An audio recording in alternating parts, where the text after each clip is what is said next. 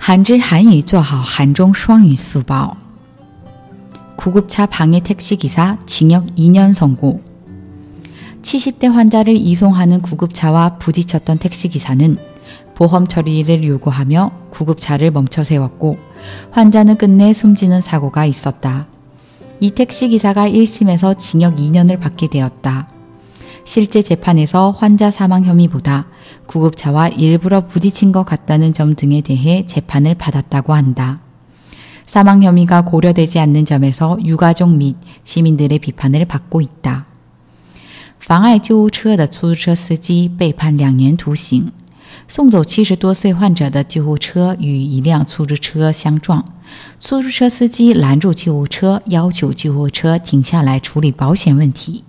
最终耽误时间，导致患者死亡。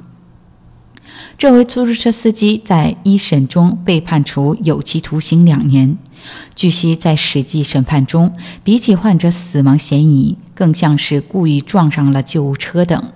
由于没有考虑到死亡嫌疑，受到了遗属和市民们的批判。韩语资讯尽在韩知。